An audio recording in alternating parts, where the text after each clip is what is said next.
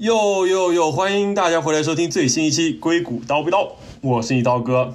这期节目呢是我码农城市系列的最新一期节目。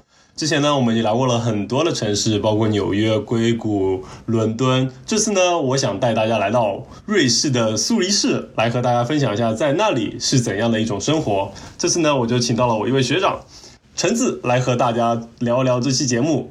来，橙子先做个简单的自我介绍吧。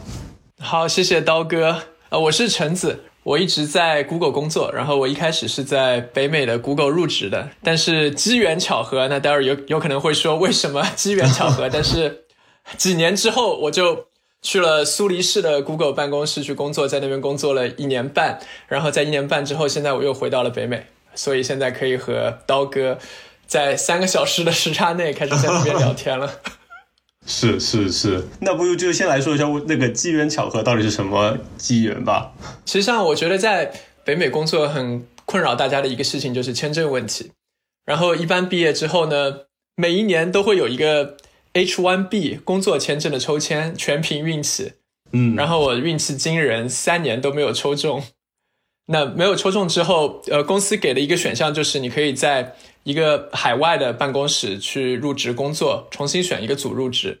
然后我当时呃主要挑选的是日本办公室和呃苏黎世办公室，但是后来我觉得苏黎世办公室有可能职位更多一点，并且欧洲我之前完全没有去过，也没有在那边工作过，所以就选择去苏黎世办公室。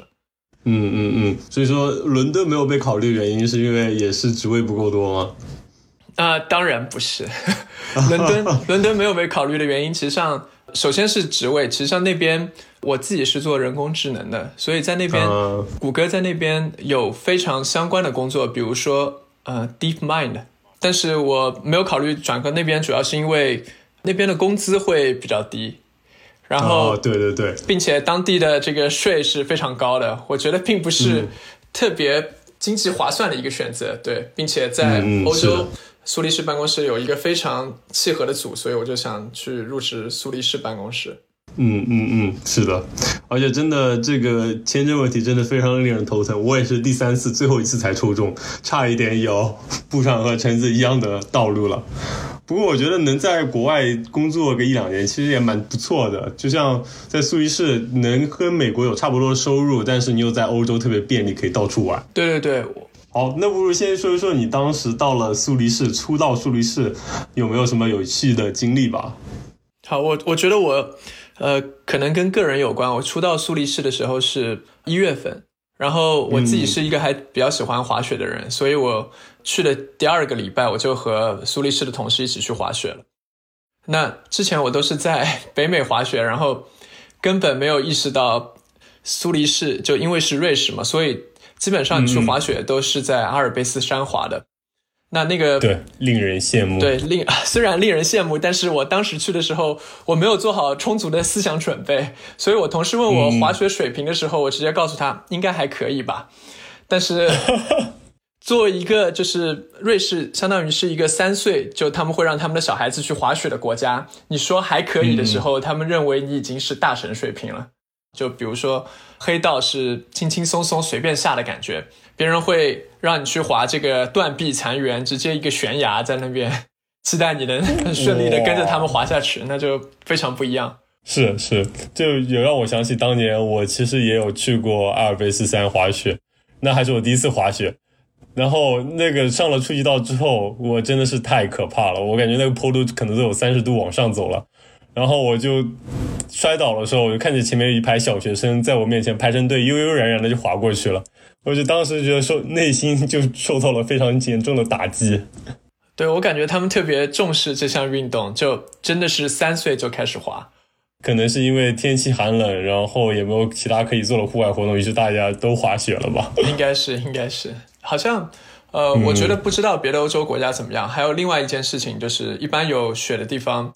你冬天喜欢去泡温泉，啊，对的，对。然后在瑞士的谷歌办公室旁边就是一个非常好的在楼顶泡无边泳池温泉的地方。哇，这工作环境太好了吧？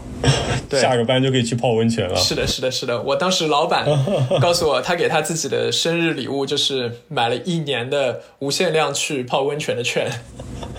我的天，这个礼物真的非常的值哇！而且就像你说的，就在办公室边上的话，那真的是 literally 下班了之后就可以去泡。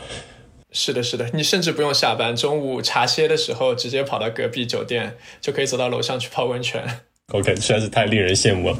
那不如现在现在就具体说一说，在苏黎世谷歌工作是怎样一种体验嘛？除了附近就是无边泳池、无边温泉池之外，还有没有什么其他的体验可以跟大家分享？对，我觉得比较不一样的地方是，呃，欧洲人对于工作环境的一个态度，有可能和美国人是不太一样的。就我感觉，欧洲人相比美国人来说，会更加的务实。怎么说？就比如说在工作环境上，很多时候，我觉得在美国同事之间还是尽量去营造一些非常其乐融融的环境。有些事情以鼓励为主，并不会很直接的说明。但是我觉得，相对于特别有可能是呃说德语的、被德语文化影响的这群这群人来说，他们有可能会更加的务实，然后他们会如果自己有什么观点，会直更加直接的说出，而不是在那边呃特别会因为照顾你的考虑而不表达自己真实的想法。嗯嗯嗯，对，的确可能美国人也还是有一点，就表面上一套，表面上跟你客客气气，其实心理上。想的不是一回事，是是是，而且很多时候要照顾到政治正确的原因，有些话题是就是在美国应该是绝对的红线，但是在欧洲，对，有可能就是嗯，比如说种族问题，别人就把它单纯的当做种族问题，而不是一个政治正确的问题。那其实上他们更容易直接的去聊这个话题，就是更就事论事，他不会说把这个东西牵扯到政治或者其他方面去。是的，是的，会更加就事论事，因为呃。当时我记得在呃谷歌苏黎世的时候，我们有一个员工的培训，然后是关于公司文化多样性的讨论。那中间是一个来自于美国的培训师在那边说啊，我们公司现在有多少百分比的男性，多少百分比的女性。然后照理来说，实际上本来在我美国工作环境中，这样一个问题是经常被提出的，就是说要男女平等。最后我们想要百分之五十，百分之五十。一般来说是。大家没有人会质疑这些呃问题的，但我在上次的这个印象让我印象特别深的是，在那次研讨会上，很多人就提出疑问，就是说，呃，比如说我们是一个企业，如果你你能告诉我你秀这个你展示这张图的目的吗？我们最后是要到百分之五十百分之五十吗？就有些人会很直接的去问这些问题，比如说我们的大学毕业生里面。男女比例学计算机的都不是百分之五十，为什么我们在工作环境上要保证百分之五十？嗯，我觉得这在美国工作环境中是非常难想象问出这样的问题的。我听到的时候都是的背后冒汗，但是我感觉那边的同事就非常直接的去提出了这样的问题。嗯，我我觉得这点其实让人羡慕的，因为我真觉得大家都赞扬美国有言论自由，但其实在美国其实也只有政治正确的言论自由，你是无法去谈论一些政治不正确的话的，大家会马上给你贴上标标签，把你打倒。其实就跟国内扣帽子其实没有什么太大差别，所以说我觉得欧洲能有能自由讨论这些问题，其实真的很好了。对对对。我我觉得当时是非常震惊的，就是他们完全好像在抛除一些政治正确的偏见，或者说意识到这是一个政治正确的问题，但是他并不以政治正确的角度去讨论它。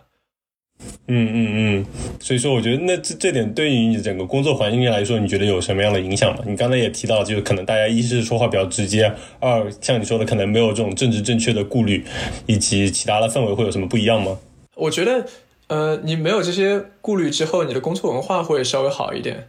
就是其实上同事之间就更加纯粹的这个工作关系。然后，因为你没有这些，你能更加直接的讨论一些这个社会性话题了。这样就，嗯，那 这样子的话，其实上，呃，也更于更便于你和同事交朋友。因为在苏黎世办公室，中国人是非常非常少的，甚至是亚洲人是非常非常少的。然后大家。虽然看起来很多人都是白人，但其实上他们来自于非常多不同的欧洲的国家。嗯，对，呃，更加多元化了，每个人都来不同的背景。然后这是由于这个你可以比较自由的谈论一些话题，所以同事关系会相对来说其实上会更好一点。对，老师，就比如说在美国，你可能就需要顾虑到其他人是不是说这个话不太合适。是的，是的，因为在美国，我感觉你的同事大部分其实上要么就是中国人。要么就是印度人，要么就是白人，美国就简单的把对把美国人 都归为一类。然后其实上，这我觉得这三种人，大家受的教育其实上还是相当不一样的。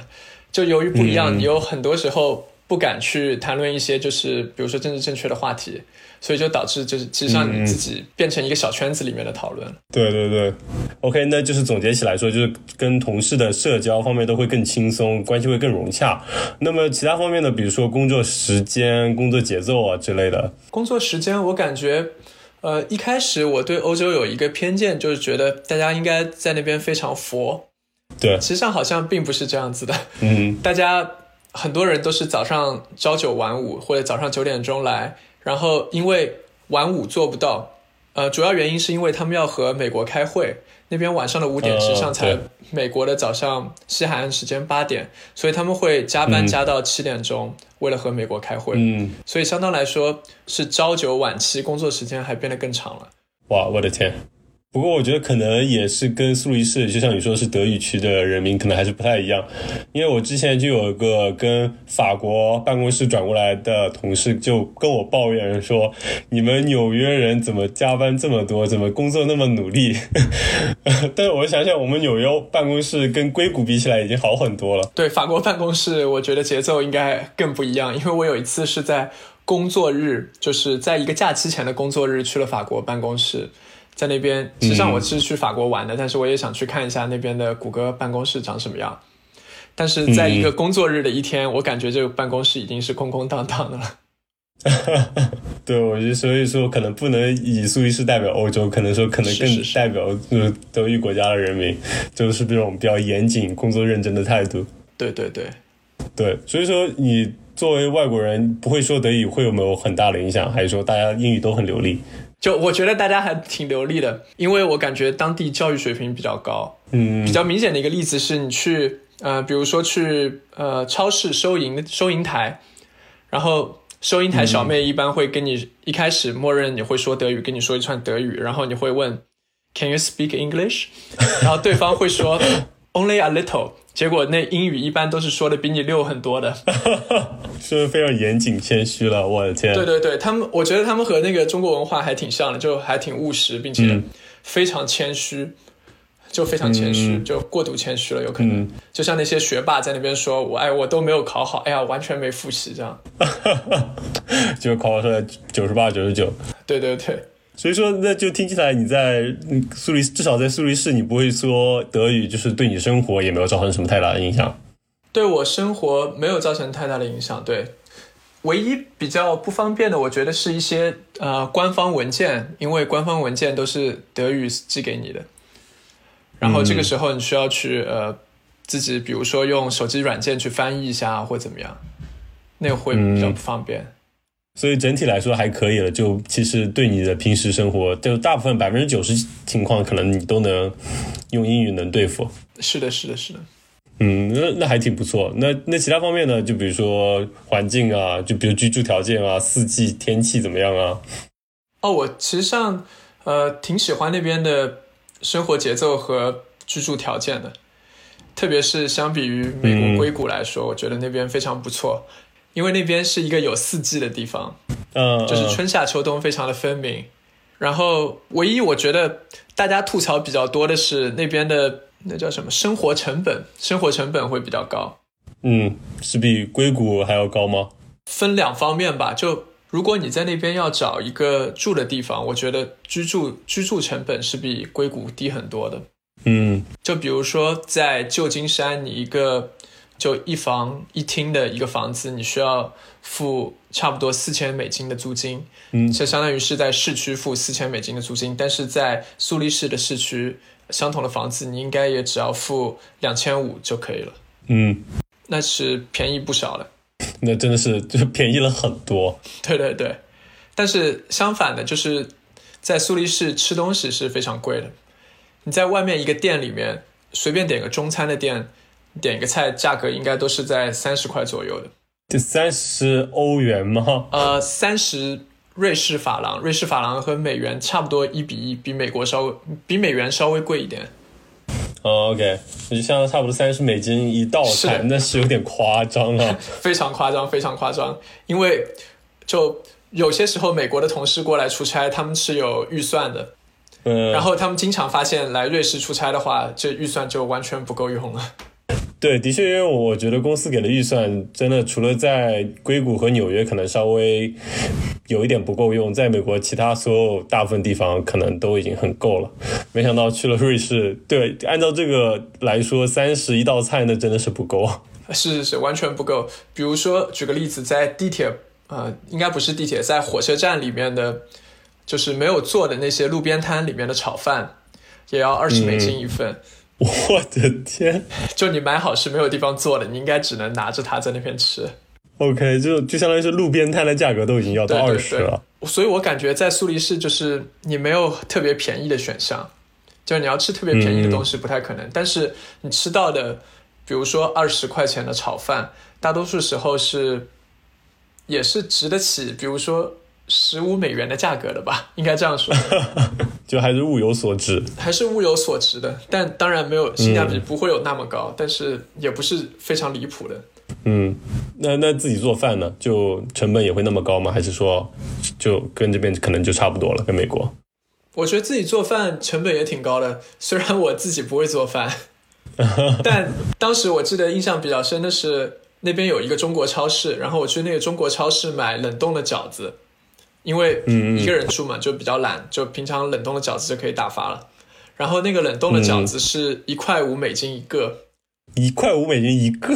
对，所以我觉得还是比较贵的。对，这个是有点夸张啊，因为我就昨天刚买了饺子，在这边可能一袋五十个，二十五美金就已经算是手工饺，已经算是好一点的了。就一个才零点五美金，你那边一个要一点五美金，是有点夸张。那边非常贵。所以我在那边，我感觉吃了我人生最多的泡面，然后并且掌握了泡面的 一百种做法。真的是，我这个生活成本是有点高，即使感觉以谷歌的收入在那边，也就只能说多过普通中产阶级的水平吧。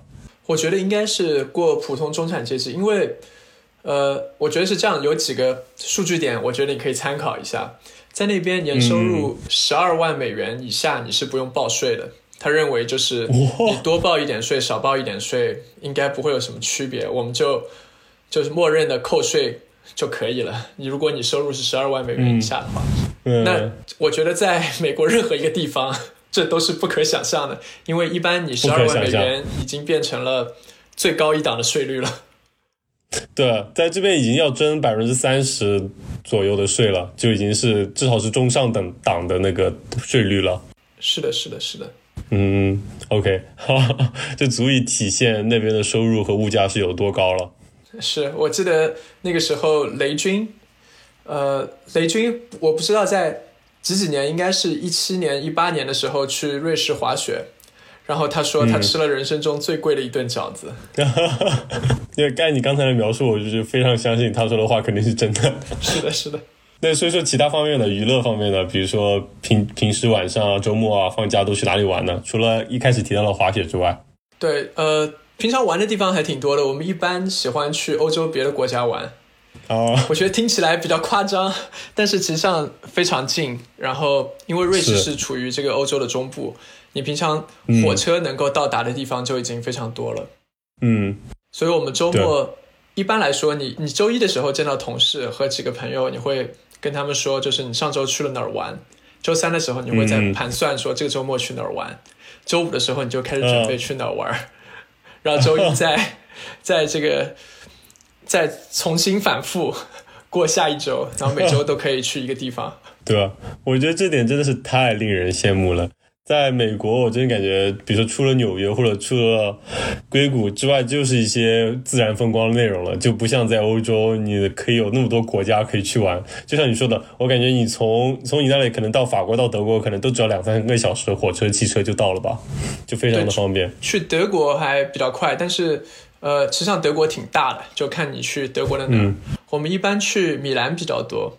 啊，去意大利？对，去意大利比较多，因为呃，首先它比较近，并且其实像米兰有非常大的中国城，然后你在那边可以吃到很多好吃的。然后我们平常在苏黎世吃的又这么贵，像我又不会做饭，但是你在米兰的话，我一周的吃的饭钱，那一个周末吃的饭钱，相有可能就相当于我在苏黎世吃的稍微好一点的一顿的钱。真的是，真的是，对，就像这两个国家，的确在收入水平上的确不是一个档次的。对 对对。对，的确，那的确 OK。那所以说，就是去米兰改善一下伙食，可能成为了很多周末的一个重要内容。对对对，还有有些时候，呃，我当时的很多朋友他们比较喜欢去看球，所以我们有些时候也去米兰去看球，看看足球啊。那所以说，你一般都是跟比如说中国人一起玩嘛？因为你刚刚提到，可能比如说你谷歌的同事里面，中国人、亚洲人比例比较少。那你平时交友都是？跟中国人吗？还是其他怎么样？对，我觉得大多数时候还是周末基本上都是和中国同事一起玩。嗯，然后周中的时候，呃，特别是在夏天，我们组，比如说我的经理和我们组玩的比较好的几个同事，他们会说：“哎，周中的时候我们下班了，要不要去湖里游泳？”在夏天的时候，那那个湖里游泳，对对对，就在办公室旁边的苏黎世湖游泳。然后那个我经常去参加，和大家去游泳。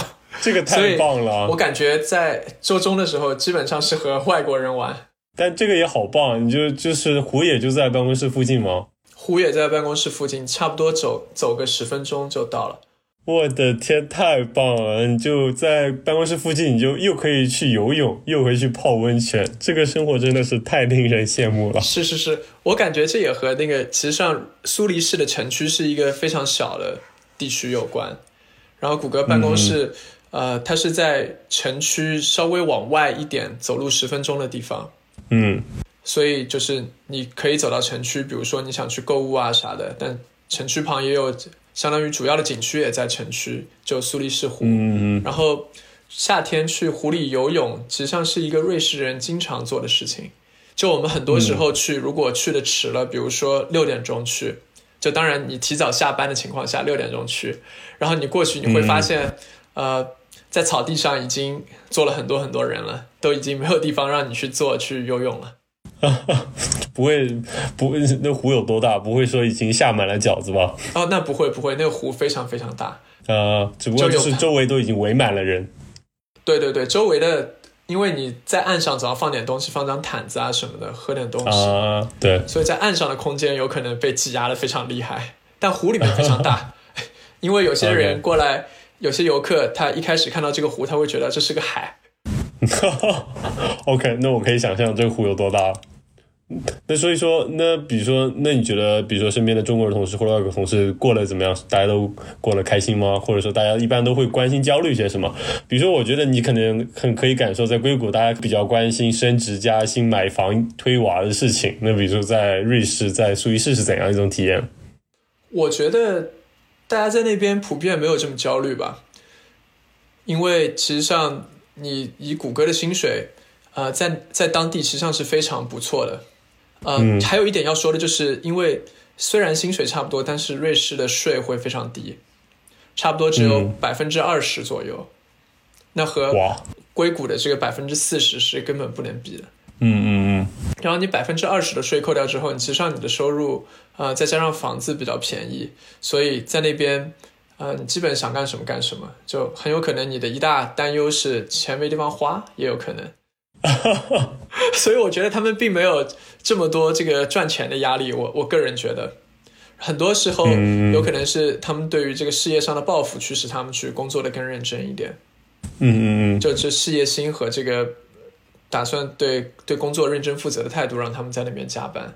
嗯嗯嗯，然后你说呃推娃，我觉得在那边没有这么推娃，因为我觉得很多人关注的就是以后小孩上什么大学的事情，对吧？嗯嗯。然后在那边，在瑞士，我问过我的呃经理和一些组里的瑞士同事，他们当时是怎么样去当地，比如说有两所非常好的大学，一个叫呃 ETH，叫苏黎世理工。然后另外一个叫嗯 EPFL，那不在苏黎世，在那个洛桑，是洛桑联邦理工，好像是这样翻译的。对，然后其实像你要上这两所学校，他们说他们高中毕业的时候只要填张表就行了，就你填上这张表，然后这张表就是相当于你填一个志愿，基本上你都能上。只是他们的大学是宽进严出的，每年会淘汰百分之二十五的人。我的天！对，当然你这个今年，比如说你不幸是中间百分之二十五的人没有学好，那下一年就是好像是重新再学这一年的课程，就相当于是留级，百分之二十五人会留级。是的，是的，最后能和你一起毕业的，有可能只有刚百分之五十的人。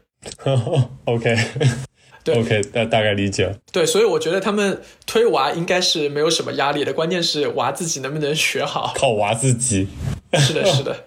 而且，因为他们的教育体系也和美国非常不一样，就是他们的高中有以后去上大学的高中，也有上技校的高中。然后是你在相当于在初三的时候去考一个试，看看你以后嗯能不能够上上大学的高中，还是去读技校。嗯，就有可能他们最要应试的那个部分就是初三那场考试。嗯哼，然后呢，大家就走上两条路了嘛，就是升学的升学，去技校了去技校。对对对，去技校你就可以去学习如何修宝马、造劳力士。哦，就高级蓝领。对对对对，因为我听说在欧洲，可能大部分国家大家还是对就是工种之间的平等性还是看得比较重的，不会说认为你去造汽车，你是个工人就觉得你不如一个大学教授，是这样子吗？我觉得，我觉得是的。但是我觉得整体大家还是会觉得，比如说律师、医生这些是非常好的职业。嗯嗯，我觉得这个刻板印象其实上还是有一点的。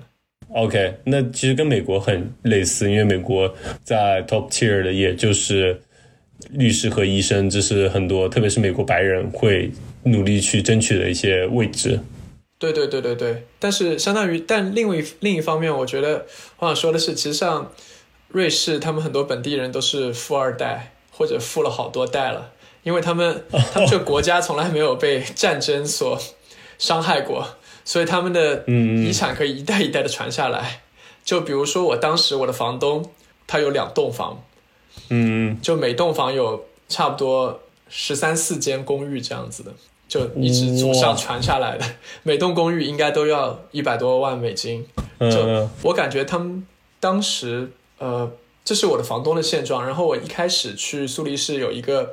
呃，我的杭州老乡接济我，然后我杭州老乡，嗯嗯，她嫁的是一个瑞士人，好像呃，就是那个瑞士人也是没有任何问题的，也是个富二代，就基本上就是，如果你是瑞士人，基本上你就是富二代或富好多代，所以我觉得他们并不是很关心赚钱这个问题。OK，那这个对你这又从另外一方面佐证了大家为什么都那么放松，没有什么好焦虑的原因。对对对，对吧？对，而且其实刚才有有一点你说的，我觉得还真的蛮重要的，就是因为没有经过经历过战争的蹂躏，过去一百年说没有经历过战争的国家真的屈指可数。就在这种环境下，的确你祖上的遗产就可以一代代传下来，这这倒是真的，你很难把它一口气都败光。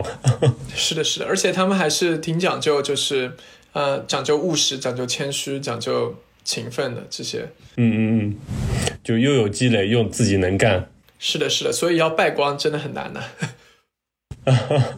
是是是的，OK，我觉得挺好的，聊了蛮多内容。那你觉得这个城市总的来说适合，比如说我们中国人过去作为一个程序员吗？在这个城市苏黎世？我觉得这个分情况，因为首先瑞士它不是一个移民国家，所以你要在那边找到一份工作，其实上我觉得是相对比较难的。但是如果你找到的话，我觉得如果你找到是一份程序员的工作，它可以。让你在那边，即使是当地非常高的消费，但你也能游刃有余。再加上它非常好的自然条件，会让你过得非常的舒服。我觉得，嗯嗯嗯。但是，就它有一个非常大的前提，就是你要能找到工作。嗯。然后在那边的工作机会的话，跨国大公司的海外分部是一个选项。那另外的话，当地其实上有很多小的、小的创业公司，比如说在瑞士的楚格，它是一个。虚拟货币的中心，世界世界级的虚拟货币的中心，比如说最近 Facebook 的 Libra 的那个项目，其实上也是坐落在楚格这个地方，然后它离苏黎世其实上火车也就半个小时的车程。然后，如果你对区块链、然后虚拟货币非常感兴趣的话，那那边的工作机会，其实上我觉得是相当多的。嗯，不过我记得是不是说那边的工作签证，你必须要有三年工作经验，你才能申请。所以说，你可能毕业生的话，很难直接就去往瑞士工作。对，毕业生会非常难，除非你的学历是欧盟的一个学历。嗯嗯嗯，是的。OK，那最后我的经典问题，如果你要给你在苏黎世的生活打一个分的话，你会打几分？从你自己的角度出发，十分满分。我觉得我会给他打九分。嗯，哇，很高的分数了。因为我觉得这是一个非我居住过的，我觉得是一个最舒服的地方。但是少一分是因为，就有可能世界上有一个另外一个地方更好。OK，挺好的，话不说满。嗯。那从你的言论中感觉到，这已经是基本上是你的 top three 的选择之一了，就是这个已经是非常极高的评价了。是的，是的，是的。我觉得那边稍微唯一遗憾的就是，呃，华人的圈子其实上比较小。对，这你自己也提到嘛，这毕竟不是一个移民国家，所以说它并不是那么容易去进入。对对对，就是相当于我们在那边有些时候单身的朋友会开玩笑说，就很多人在吐槽说你在湾区要。脱单非常难，但湾区至少还有人。但是你连在苏黎世连人都没有。是，这的确也是一个非常 严峻的问题。是的，是的，是的，是的。OK，好了，我觉得今天聊了很多内容了。对于苏黎世这个城市是否适合你，也就由大家自己定夺了。我们这期节目就到这里了，也非常感谢我们橙子的到来。我们下期节目再见了，拜拜。